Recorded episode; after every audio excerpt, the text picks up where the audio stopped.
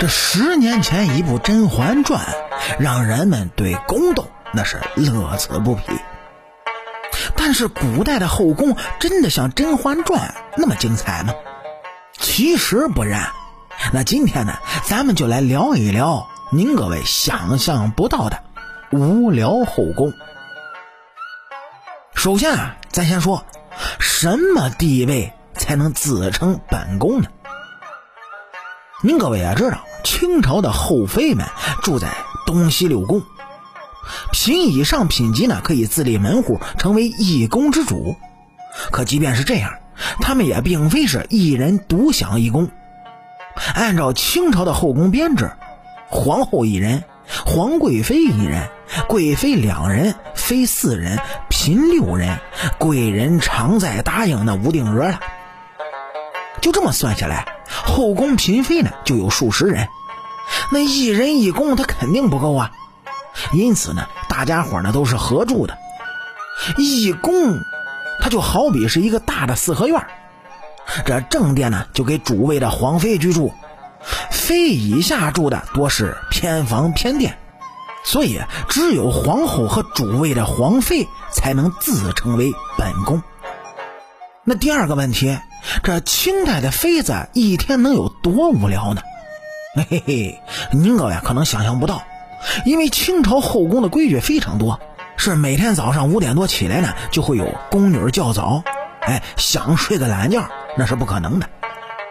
起床之后梳妆打扮，六点钟就要去给皇后太后请安，回来之后才能用早膳。请安的时候，后宫彼此能够见面。但见面之后，那都是礼貌性的问候，根本不会叽叽喳喳的聊个八卦，他更不可能是互相斗嘴。平日里，嫔妃们也只能在自己的宫内活动，最多呢是和同宫的姐妹聊聊天要想到别的宫去串个门什么的，他必须要事先请示汇报。一天中的大部分时间，嫔妃们只能是吃饭、睡觉和发呆。也难怪电视剧《甄嬛传》里这静妃都能数清楚宫里有三百六十二块砖了。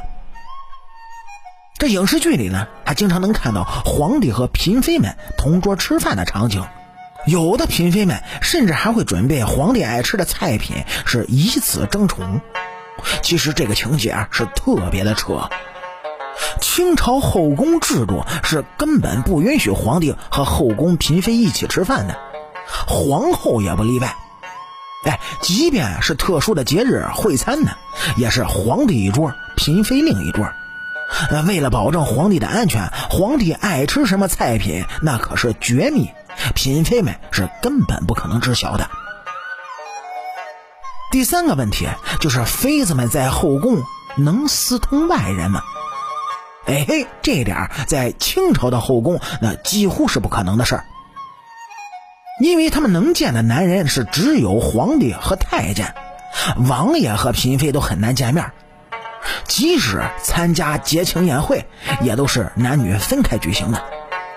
皇帝和他的小妈们，也就是先帝的嫔妃，那也不能随便见面。咱们在上一章就说过，双方必须都满了五十岁，那才能相见。你像那唐高宗李治和小妈武则天的不伦之恋，哎呦，那在清朝是绝不可能发生的。您各位可能说了，那嫔妃生病时，那不有男太医来诊疗吗？这种情况下，就不会发生出轨的事吗？在《甄嬛传》就出现了太医利用这个空档是私通嫔妃的桥段，实际上这种情况也绝无可能的。按照清朝的太医院诊疗制度呢，到后宫诊疗时至少要有两名太医同行，而且有御膳房的太监引领。诊脉时，太医和嫔妃也不允许有肢体的接触。民间有太医悬丝诊脉的传说，但实际情况没有那么夸张。